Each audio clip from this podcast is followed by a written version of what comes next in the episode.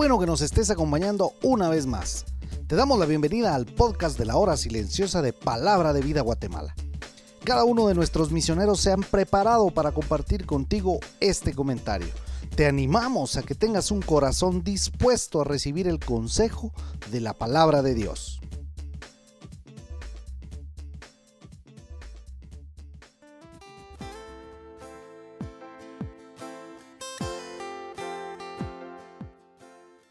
Los siervos fieles de Dios pueden ser afligidos, pueden ser muy y gravemente afligidos, pero consideren que, por las aflicciones, sus corrupciones son limpiadas, su fe es probada, su paciencia se perfecciona, sus hermanos son edificados y su maestro es glorificado.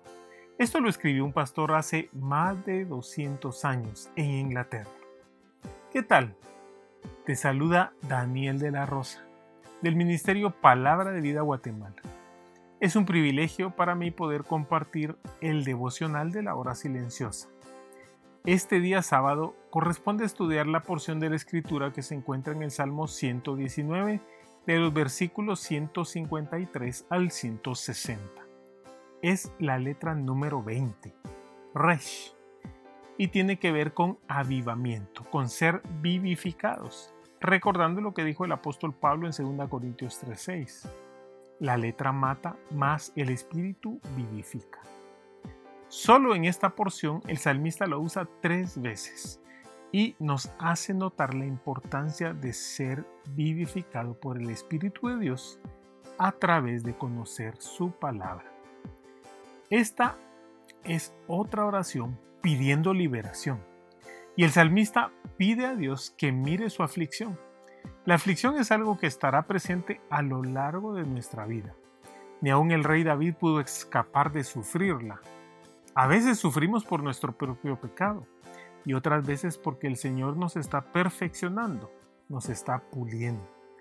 Y aunque parezca una sencilla oración, nos recuerda que podemos venir ante Dios y presentarle nuestro caso nos recuerda que tenemos acceso al trono de la gracia para encontrar el oportuno socorro. Cuando estás en aflicción, vienes a Dios en primer lugar y expones tu necesidad. Mira la razón por la que el salmista le pide a Dios ser liberado de su aflicción, porque no se ha olvidado de su ley.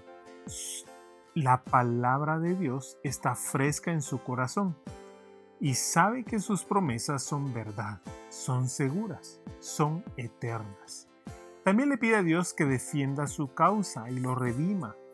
Y pensemos en nuestro gran Dios, quien además de salvarnos, también es nuestro abogado. No seas como los impíos.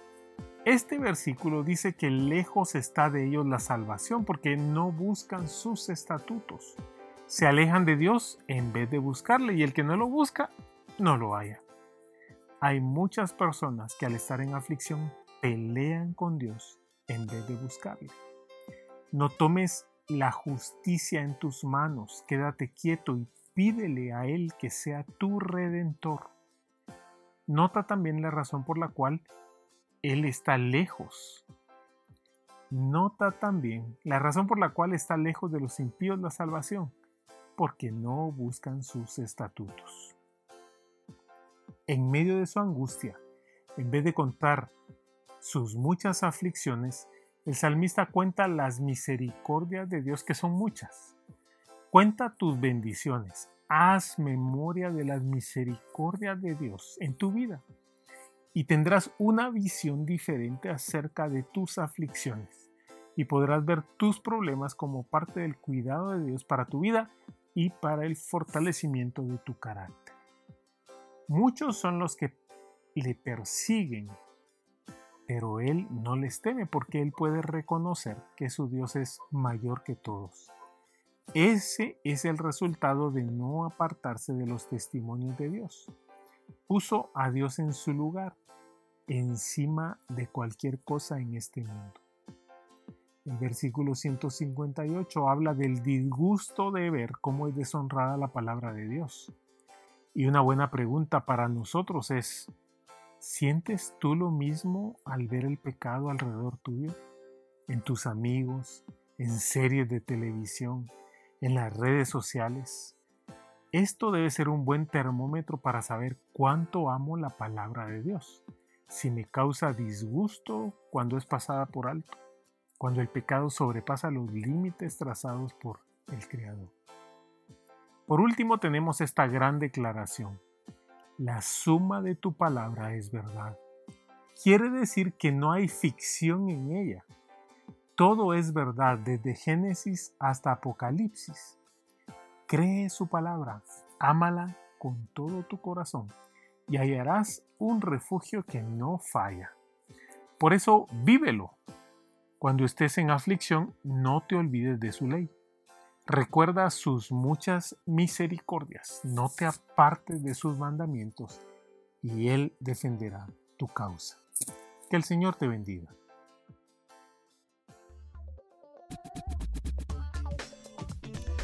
Tú puedes ser parte del crecimiento espiritual de tus amigos compartiendo este podcast con ellos. Síguenos en nuestras redes sociales para recibir más recursos como este. Nos encontramos nuevamente el día de mañana.